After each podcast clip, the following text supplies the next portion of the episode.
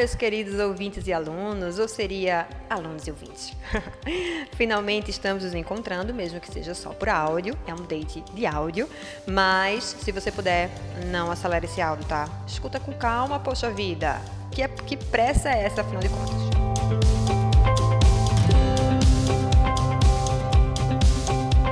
Aproveita e vai fazer aquilo que mamãe, papai, titia, né, vovó vive reclamando, né?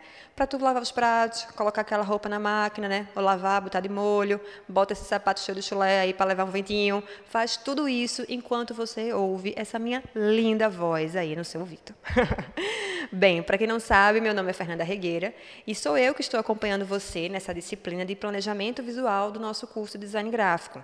E hoje a gente vai falar sobre a nossa primeira competência, que é entender o significado de planejamento visual e sua aplicação em projetos de design gráfico a partir de elementos da linguagem visual. Meu Deus, eu quase não respirei para terminar esse período. Ainda bem que não estamos na disciplina de língua portuguesa. Aproveitando, você que é estudante ou não da rede pública de ensino, faz o teu. O que é que precisa fazer? O mínimo é ir lá no canal do YouTube, se inscrever, ativar o sininho, dar o like, né? A professora precisa disso, a escola precisa disso, todo mundo precisa disso. Sabe lá, né? Então, vai no EducaPE, procura o curso na playlist e não esquece de indicar para os amigos, caso você goste, que eu acho que será o caso. Então, bora começar? Porque o tempo ruge e essa pucaí é grande. Sim, eu uso é, referências do arco da velha postitia, já passou da idade. O objetivo dessa nossa disciplina é te mostrar que tudo começa de maneira muito simples, né? mesmo que seja o mais arrojado dos trabalhos. E que com planejamento, ou seja, com organização, sabendo o que deve ser feito em cada parte do projeto, a chance de dar certo é muito grande. Né? E por que eu estou falando de algo simples quando a gente está envolvido nesse universo da comunicação digital e a gente vê nas redes sociais projetos e imagens, né, manipulação de imagens que deixam a gente de boca né, no chão, assim, queixo caído. Porque mesmo aquelas grandes manipulações trabalham com elementos básicos, como a linha, né, como a reta, como o plano. Então, mesmo mais complexo, tudo começa no simples. E existe uma tendência, que eu não sei se você conhece, né, pelo minimalismo.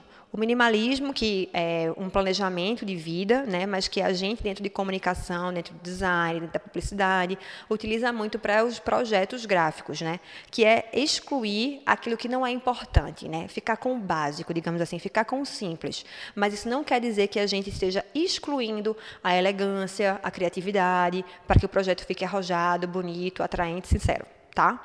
Então, você precisa, no final das contas, colocar um pouco mais a mão na massa. Será que você consegue imaginar tudo que você consegue fazer com linha, com reta, com plano, com ponto, que são esses elementos básicos? Eu acho que não. Então, eu te convido agora a parar para pensar um pouquinho sobre isso, né? a tentar colocar a mão na massa e ver o que você pode fazer. E não esquece de, do final desse podcast, ir lá assistir a nossa videoaula, acessar o e-book, caso você ainda não tenha dado uma olhada com mais cuidado, com mais cautela. E eu te espero na próxima videoaula, tá bom? Não deixa a titia aqui no vácuo. Um beijão e até a próxima.